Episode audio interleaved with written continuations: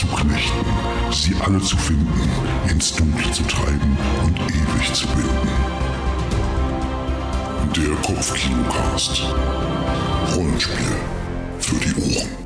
Hallo Leute und herzlich willkommen bei einer neuen Folge des Kopfkinocast Rollenspiel für die Ohren. Mein Name ist David Grassoff und äh, ganz besonders aufmerksame Beobachter werden merken, ach, der sitzt ja alleine in seinem Studio. Und ja, das ist richtig. Also eigentlich nicht. Also ich sitze eigentlich gar nicht in meinem Studio. Ich sitze im Wohnzimmer und nehme direkt am PC auf, weil ich ja aber tatsächlich alleine bin. Weil Fabian ist wieder globtrotterig unterwegs. Das bedeutet, er ist wieder in Paris, in Porto oder Transsilvanien oder Recklinghausen. Ich bin mir da nie so genau ganz sicher.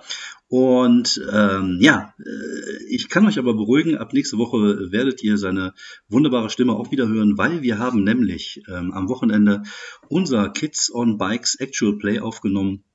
Und beide Folgen von äh, Shadows over Pinewood New Fears werdet ihr dann hören können, nämlich am äh, Montag und am Dienstag nächster Woche, also am 31.10.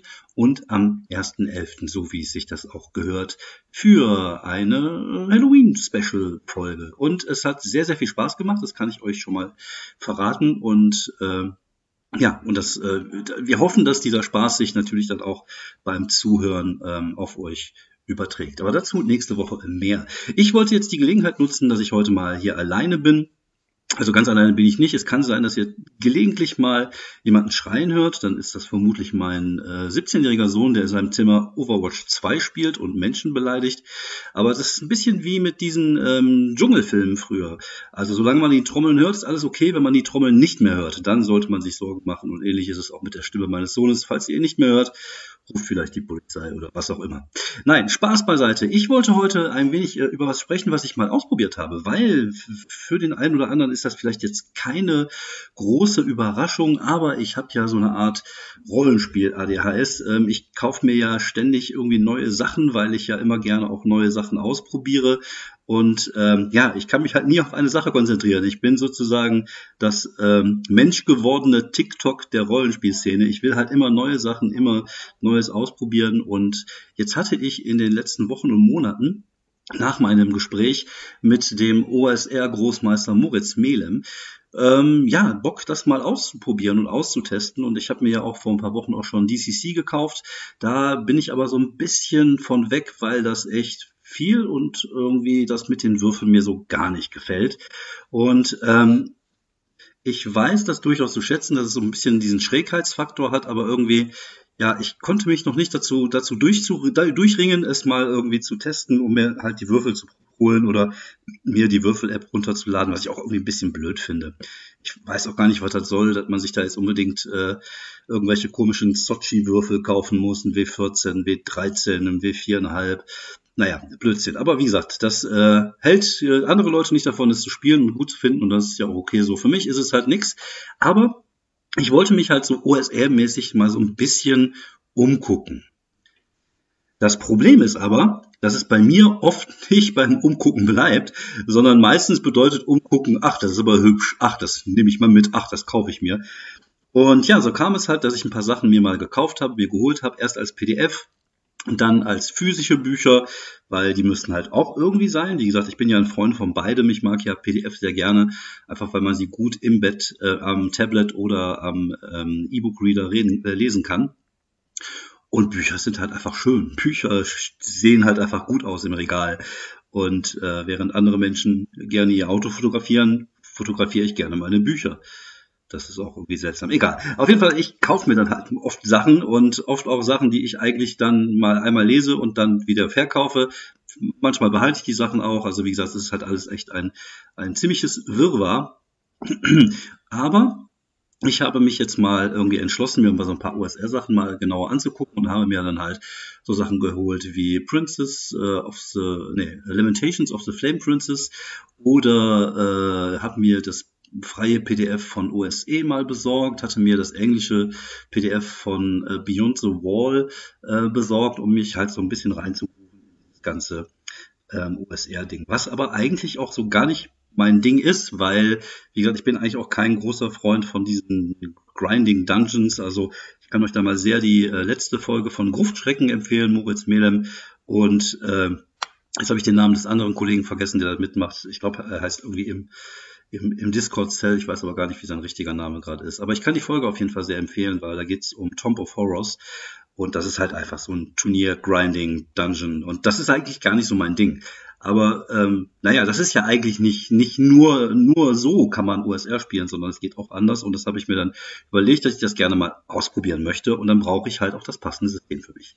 Also habe ich mir ganz viele Sachen gekauft und äh, tatsächlich ähm, hat mir so vom Lesen her äh, Beyond the Wall sehr gut gefallen, worauf ich, jeden, ich bei eBay Kleinanzeigen Glück hatte, weil ich mir dann das deutsche physische Buch noch kaufen konnte und zwei Abenteuer, ähm, die ich dann irgendwie für einen Schnäppchenpreis von 20 Euro zusammen, habe ich mir das äh, Grundregelwerk, Wolfszeit und andere Abenteuer und Der König des Berges und andere Abenteuer geholt.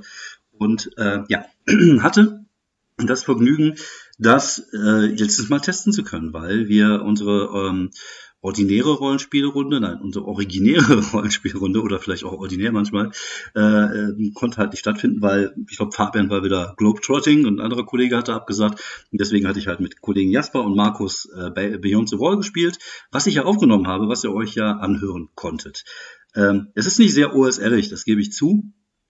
Ähm, aber ich, ich glaube, das ist halt einfach auch mein, mein Spielstil. Aber ich hatte tatsächlich beim Spielen ähm, so leichte Oldschool-Vibes und ähm, aber weniger tatsächlich D&D-Vibes, was natürlich auch daran liegt, dass ich als ähm, Kitty halt äh, super selten D&D oder AD&D gespielt habe, sondern ich habe halt mit DSA angefangen und, und andere Rollenspiele nach Marvel und den ganzen Kram und ich hatte aber trotzdem so oldschoolige Gefühle, einfach weil es halt so super simpel ist. Weil man hat halt seine paar Attribute.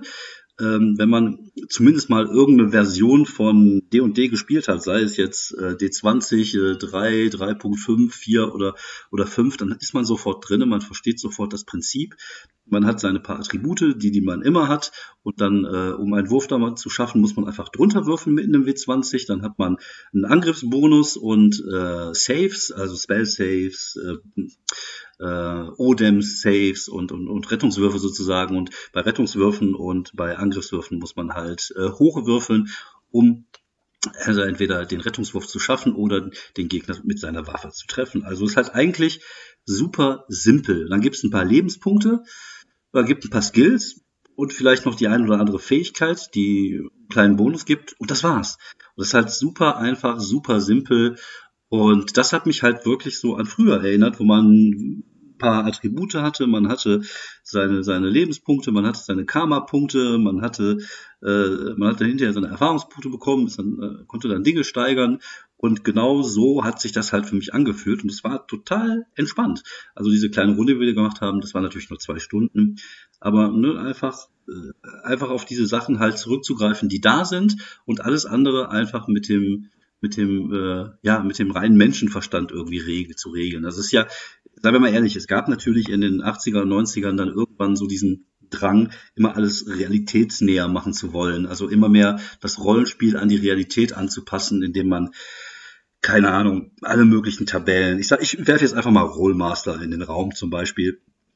Und äh, da gibt's auch ganz andere Sachen. Palladium-System war jetzt auch nicht easy peasy, sondern da gab's halt einfach echt viele große, sperrige Systeme. Aber die Sachen, mit denen man angefangen hat, waren eigentlich so diese super einfachen Klamotten, wo man sich auch keine großen Gedanken gemacht hat, ob eine Waffe jetzt zweihändig geführt ist oder, oder ob, ob wie schwer man äh, irgendwie rumtragen konnte und, und äh, ob man jetzt in halber Deckung, Vorderdeckung, Dreivierteldeckung war. Und man hat einfach geguckt, okay, was passt da ganz gut hin? Hier gibt's einen Bonus, da gibt's einen Malus und ab dafür. Und daran hat es mich wirklich erinnert. Und das war für mich ja der Oldschool-Vibe, den ich dabei hatte. Wahrscheinlich hat dieser Oldschool-Vibe wenig mit dem OSR-Vibe von anderen Menschen zu tun. Aber wie gesagt, ist ja, ist ja, ist ja Wumpe. Es geht ja darum, einfach am Tisch zu sitzen, also am Tisch zu sitzen, nicht auf dem Tisch, am Tisch zu sitzen und Spaß zu haben. Und äh, das hatte ich tatsächlich sehr mit Beyond the Wall. Das hat mir sehr, sehr, sehr gut gefallen. Ähm, eigentlich sollte es ein Review zu Beyond the Wall sein und jetzt habe ich zehn Minuten über mein äh, Rollenspiel ADHS gesprochen und über OSR-Gedönse.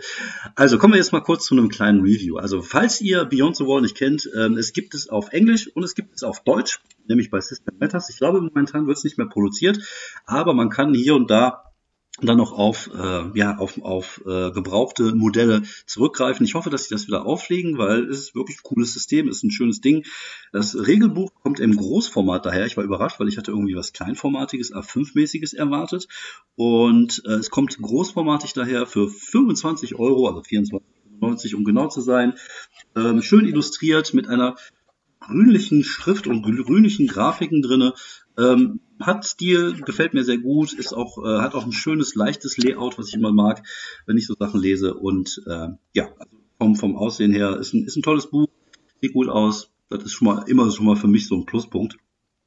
Und eigentlich ist Beyond the Wall, wie der Name sagt, hinter der Mauer. Kein, kein Spiel, wo es darum geht, dass man aus dem Osten flüchtet, sondern dass man äh, ja sein Städtchen, sein Dörfchen verlässt. Und es ist halt wirklich so, dass normalerweise ähm, ja ein großer äh, Kern dieses Spiels auch einfach die das ähm, Ausarbeiten des Dorfes ist. Das mag ich ja total gerne. Ich bin ja ein großer Freund dieses äh, Session Zero, sich am Anfang zusammensetzen und vielleicht schon mal Verbindungen äh, auseinander, aber äh, miteinander aus, ausarbeiten oder äh, vielleicht die Siedlung, in der man lebt oder wie beim Mutant Year Zero auch diese diese diese Enklave, die man hat. Ähm, wie gesagt, ich mag, das ist tatsächlich so ein, so ein Ding, was ja so in den letzten Jahren ein bisschen modern geworden ist, dass man von vornherein schon halt einfach so zusammen eine kleine Welt erschafft. Und das finde ich cool, weil das involviert die Spieler natürlich und, und die Spielerinnen äh, viel, viel mehr, als wenn man ja einfach sagt, so, das ist jetzt hier die Kneipe, das ist der goldene Keiler. Und äh, ne, dass man zusammen sich setzen kann und vielleicht sogar schon auch ja Verbindung innerhalb des, äh, des der, der Spielenden äh, ausarbeiten kann. Das hatten wir ja auch gemacht bei äh, Beyond the Wall, dass es halt beide irgendwie ähm, junge Menschen waren, die schon seit Jahren befreundet waren, weil sie halt sehr naturverbunden beide waren. Und das hat sie dann halt so zusammenkommen lassen. Und äh, ja, das finde ich cool, das gefällt mir total gut. Und wie gesagt, auch diese Ausarbeitung des Dorfes, das ist natürlich eins der Sachen, wo man mir ja auch hinterher gesagt hat, wo ich gesagt habe, dass ich mal mehr verschiedene OSR-Sachen angucke. Äh, dass dieses Spiel halt gerade dafür sehr besonders gut geeignet sei. Ich finde, das Spiel ist für mehr geeignet. Und äh, das erkläre ich gleich auch, warum das so ist. Es gibt drei Klassen. Es gibt äh, die Kriegerklasse, es gibt den Dieb und es gibt einen Zauberer, wobei die halt nicht so eng gefasst sind. Das finde ich auch wieder sehr, sehr cool. Das hat mir sehr gut gefallen, dass man einfach aus einem Krieger kann man einen Barbaren machen, je nachdem, was für eine Fähigkeit er hat. Man könnte äh, eine, Ninja draus machen, obwohl das wäre der Rogue, aber man könnte zum Beispiel auch einen Samurai draus machen. Also es ist halt nie festgelegt, was für eine Art von Krieger das sein sollte. Genau das gleiche halt beim Rogue. Der Rogue ist halt so eine Art Spezialist, wie es ihn ja auch bei ähm, Lamentations of the Princess, Flame Princess, ich kann dieses Ding nicht aussprechen. Äh, auf jeden Fall äh, gibt's den Rogue auch und der kann halt alles möglich sein. Der kann halt der Dieb sein, der kann aber auch der Händler sein oder der Charmer, also auch der äh, das Face und es gibt halt einfach viele Varianten, das halt zu spielen und genau dasselbe ist genau dasselbe, genau dasselbe ist natürlich auch mit dem Zauberer beziehungsweise mit dem Zauberkundigen, weil es könnte halt alles sein. Es kann Kleriker sein, es kann Druide sein, es kann eine Hexe sein sein. Es kommt halt darauf an, was man daraus macht. Und das gefällt mir schon mal sehr gut, ohne jetzt irgendwie speziell 38 Prestigeklassen zu haben, sondern man macht sich halt ein paar Gedanken. Das hatten wir ja in unserem, in unserem kleinen Actual Player auch. Da hat äh, Markus Frieda gespielt, so eine kleine Kräuterhexe und hat halt die passenden Sprüche dazu genommen, die irgendwie mit Pflanzen zu tun hatten und ab dafür. Und das gefällt mir schon mal sehr, sehr, sehr, sehr gut.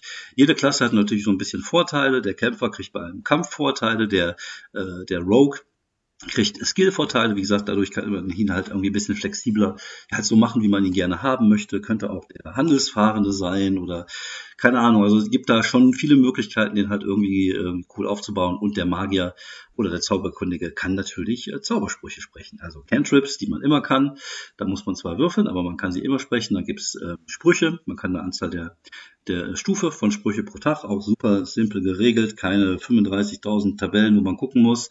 Und der kann halt auch noch Rituale, die ein bisschen schwieriger sind und ein bisschen ausführlich. Das war's. Dann gibt's halt äh, die die Saves, die sie haben. Also die haben äh, alle separate Rettungswürfe, Bonus auf äh, Initiative, Angriffe oder Rüstung. Beziehungsweise dann wird noch gesagt, welche Rüstung sie tragen können. Ja, und das war's. Und dann hat man diese drei Dinger, aus denen man sich da halt irgendwie was Schönes basteln kann. Und meistens geht's ja so ein bisschen darum, und das ist ja das, was wir auch in unserem Abenteuer gemacht haben, findet Fritz. Ähm, es geht halt darum, dass halt so ein paar äh, Leute aus dem Dorf sich auf den Weg machen und Heldentaten erleben. Und ähm, im Spiel selber ist es halt so äh, normalerweise so ein bisschen geplant, dass man halt erst so die nähere äh, Umgebung um Kund auskundschaftet und die Sachen kennenlernt, die drumherum sind und dort seine Abenteuer erlebt und immer besser wird. Und dann gibt's halt noch ein Zusatzbuch, das heißt, glaube ich, In die Ferne. Und da gibt's dann wieder so Sachen, die so ein bisschen weiter weg sind. Auch viele coole äh, Ideen, paar neue Fähigkeiten, paar neue Zauber. Also das ist schon äh, alles ziemlich cool und macht sehr viel Spaß einfach kreativ sich zusammen irgendwie eine schöne Geschichte äh, für, für, für, die, für die Spielgruppe irgendwie auszudenken. Und ähm, ja, man kann halt einfach auch super viele Sachen einfach von anderen OSR-Spielen mit reinnehmen. Wie gesagt, es gibt natürlich eine begrenzte Anzahl von Zaubern, aber man kann ja auch einfach gucken, welche Zauber man cool findet und sie mit relativ leichter Hand auch äh, anpassen an das System von Beyond the Wall, weil das System von Beyond the Wall halt einfach so einfach ist. Und das mag ich halt total gerne, weil ich finde, je einfacher ein System ist, umso besser kann man es hacken, umso besser kann man Dinge draus machen. Es gibt zum Beispiel auch äh, die Möglichkeit, es ist im Grundregelwerk, glaube ich, nicht erwähnt, sondern nur in dem in die Ferne, dass man äh, irgendwie ab einem immer noch ein Attribut dazu kriegt. Dann gibt es Trades, also sogenannte äh, Feeds, also wie ein bisschen wie bei D&D, so Spezialfähigkeiten, die man noch nehmen kann. Neue, neue Zauber oder vielleicht auch sogar neue, ähm, neue Klassen. Das ist halt alles ziemlich easy peasy irgendwie mit, mit einzuführen und zu machen, ohne dass man da großartig die Balance des Spiels ausbricht. Ja, die Regeln sind relativ schnell erklärt. Also ich glaube, das tut sich auch in dem Regelbuch ähm, relativ schnell, äh, dass man irgendwie versteht, das hat ja alles funktioniert funktioniert, Charaktererschaffung, ich glaube, 30, 40 Seiten und äh, ja, schon kann es losgehen und dann geht es darum, wie man sein eigenes Dorf irgendwie aufbaut. Es gibt Rituale, es gibt zum Beispiel auch die Klasse, die Klasse, um ein, so ein Beispiel zu bringen, des elfischen Adligen, weil man ja auch, ja, keine Ahnung, verschiedene Rassen oder beziehungsweise Rassen sagt man ja nicht mehr, verschiedene, Völker mit reinnehmen kann und wie man das Spiel leitet, welche Schätze man findet und es gibt natürlich ein Bestiarium, aber auch da, ne, es ist jetzt kein Vergleich zu D&D 5, wenn man sich mal so einen Eintrag anguckt, da gibt's halt ja, fünf Werte, Trefferwürfel, Rüstungsklasse, Angriff, Gesinnung, Erfahrungspunkt. So, und ab dafür. Und das gefällt mir halt total gut. Und das ist halt das, was ich persönlich sozusagen sehr oldschoolig finde an dem System oder an dem Ganzen. Das geht mir dann tatsächlich weniger um eine Spielweise als um dieses, äh, der Charakter ist nur dein Werkzeug, äh, um, um Herausforderungen zu meistern und äh, ja, überlege mal, wie du die Falle jetzt äh, überleben kannst oder sowas. Ähm, das ist halt so, weiß ich nicht, also das finde ich halt, äh, ja, kann, kann Spaß machen, aber ist halt nicht so mein, mein Style of Play. Aber ich finde, man kann halt auch ganz normal damit spielen. Und natürlich können auch die Charaktere halt nicht, äh, die müssen halt nicht kämpfen, sie haben auch die Möglichkeit, irgendwie andere Dinge zu machen und, und irgendwie äh, versuchen, äh, ja, clever zu sein. Vielleicht cleverer, als man es vielleicht bei D&D 5 wäre, weil man da halt einfach direkt in diesen Kampfmodus wechselt und man hat schon direkt so seine Figuren da stehen und ab dafür. Ähm, das ist ja nicht. Vielleicht überlegt man sich da, wie kann man die reinlegen. Das war ja zum Beispiel auch ganz gut in dem, in dem Abenteuer, in dem Actual Play, was wir gemacht haben, dass sie halt äh, am Ende sogar ohne großen Kampf davon gekommen sind. Und das gefiel mir ganz gut. Was auch ganz gut ist, weil tatsächlich das natürlich auch, das ist auch wieder so ein OSR-Ding, relativ tödlich ist. Man hat halt ein W8 äh, Lebenspunkte als, ähm, als Rogue zum Beispiel. Und ich glaube, wir hatten einen, der vier hatte und einen, der fünf hatte. Von daher, ne, da ist halt zwei Schläge und man ist äh, in den ewigen Jagdgründen. Von daher muss man schon ein bisschen vorsichtig sein. Und das hat man auch gemerkt, dass die Leute dann echt so ein bisschen äh, ängstlicher auch waren. Es war halt nicht wie bei D&D, ach komm, ich habe noch 68, 78 Lebenspunkte, ich hau jetzt mal einen Feuerball raus, sondern es war halt schon so ein bisschen äh, ja beängstigender für die, weil man wusste, okay, der nächste Schlag kann halt einfach dafür reichen, dass ich halt einfach tot bin. Und äh, das war auch cool. Also ich finde, das bringt auch eine gewisse Spannung mit rein und äh, macht das Ganze gut. Ähm, was es ja auch hier gibt in dem Spiel ist, äh, vom Namen her klingt das ein bisschen nach PBA, PPTA. Es gibt sogenannte äh, Playbooks, aber ist es eigentlich gar nicht. Playbooks sind einfach so ähm, Tabellen, wo man würfeln kann und da kann man sich so einen Charakter auswürfen, zum Beispiel. Wie, wie war deine Kindheit? Dann gibt's dann hier die Familie, bewirtschaftete eine kleine Farm, da gibt's dann plus eins, äh, plus zwei Konstitution, plus eins Weisheit, plus eins Charisma. Und so hangelt man sich von Tabelle zu Tabelle, hat am Ende ähm, ja seine Attribute sozusagen äh, so ausgewürfelt und nicht wie, äh, wie mit der normalen Charaktererschaffung halt mit 4 6 und die drei besten werden behalten. Und ähm, ja, konnte sich, man kann sich so halt relativ schnell einen Charakter zusammenbauen mit diesen Playbooks. Und diese Playbooks findet man auch immer wieder in diesen anderen Büchern von äh, Beyond the Wall. Ähm, kann man machen, aber ich finde es eigentlich fast cooler, einfach sich selber seinen Charakter so ein bisschen zu bauen, zu gucken, was man daraus machen kann. Wobei es natürlich auch einfach Spaß machen kann, äh, sich Charakter auszuwürfeln und zu gucken, wie man die Geschichte dann halt so ja für sich benutzt. Ähm, kann natürlich auch ein cooler, ein cooler Ansatzpunkt sein. Das muss man halt, glaube ich, da muss halt jede Gruppe für sich selber wissen. Ähm, die beiden Abenteuerbücher, die ich habe, ähm, die Abenteuer sind auch tatsächlich alles Tabellen. Also es sind Tabellen, es gibt ein paar neue Monster, es gibt ein paar äh, neue Nichtspielercharaktere, aber die, äh, die, ähm, die Ereignisse und das, was halt im Spiel passiert, wird halt alles durch Zufallstabellen generiert. Auch das ist natürlich so ein typisches OSR-Ding. Ähm, kann man mögen, muss man aber nicht. Äh, wie gesagt, ich bin der Meinung, ein Spiel kann man ja auf viele verschiedene Arten spielen.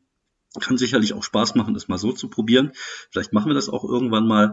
Aber ähm, ja, wenn man eine Idee hat und, und äh, schon weiß so ein bisschen, wo die Reise hingehen soll, dann äh, ja, mag ich es halt einfach lieber, äh, einfach äh, ja, mir meine Gedanken darüber zu machen, was passiert und äh, eher so ein bisschen in die Richtung PPTA zu gehen, so nach dem Motto, ähm, ja, spielen, um herauszufinden, was passiert. Und das kann man ja mit so einem System ja genauso machen. Von daher, also ich war von, von Beyond the Wall ganz angetan, muss ich sagen. Auch meine, meine Gruppe, also die beiden Jungs, mit denen ich gespielt habe, waren beide äh, sehr positiv überrascht von dem Spiel. Wir hatten jetzt auch keine große Erwartungshaltung. Wir haben ja, wie gesagt, einfach gesagt, komm, wir setzen uns hin, machen Charaktere. Das ging super flott. Und wir hatten auch super flott äh, ja, so eine Beziehung zwischen den beiden Charakteren oder was die halt so sind und, und so ein bisschen so den Typus von dem Charakter irgendwie ausgearbeitet. Das ging auch super flott. Dann hatten wir Tiefenbrunn als Stadt, äh, wobei wir natürlich, dadurch, dass sie halt ja, auf die Reise geschickt worden sind, auf die Suche nach dem Cousin Fritz, äh, jetzt nicht zu sehr äh, über das Dorf gesprochen haben, aber das hätte man sicherlich auch machen können. Und ja, dann ähm, hat man sie einfach irgendwie in die große Stadt geschickt.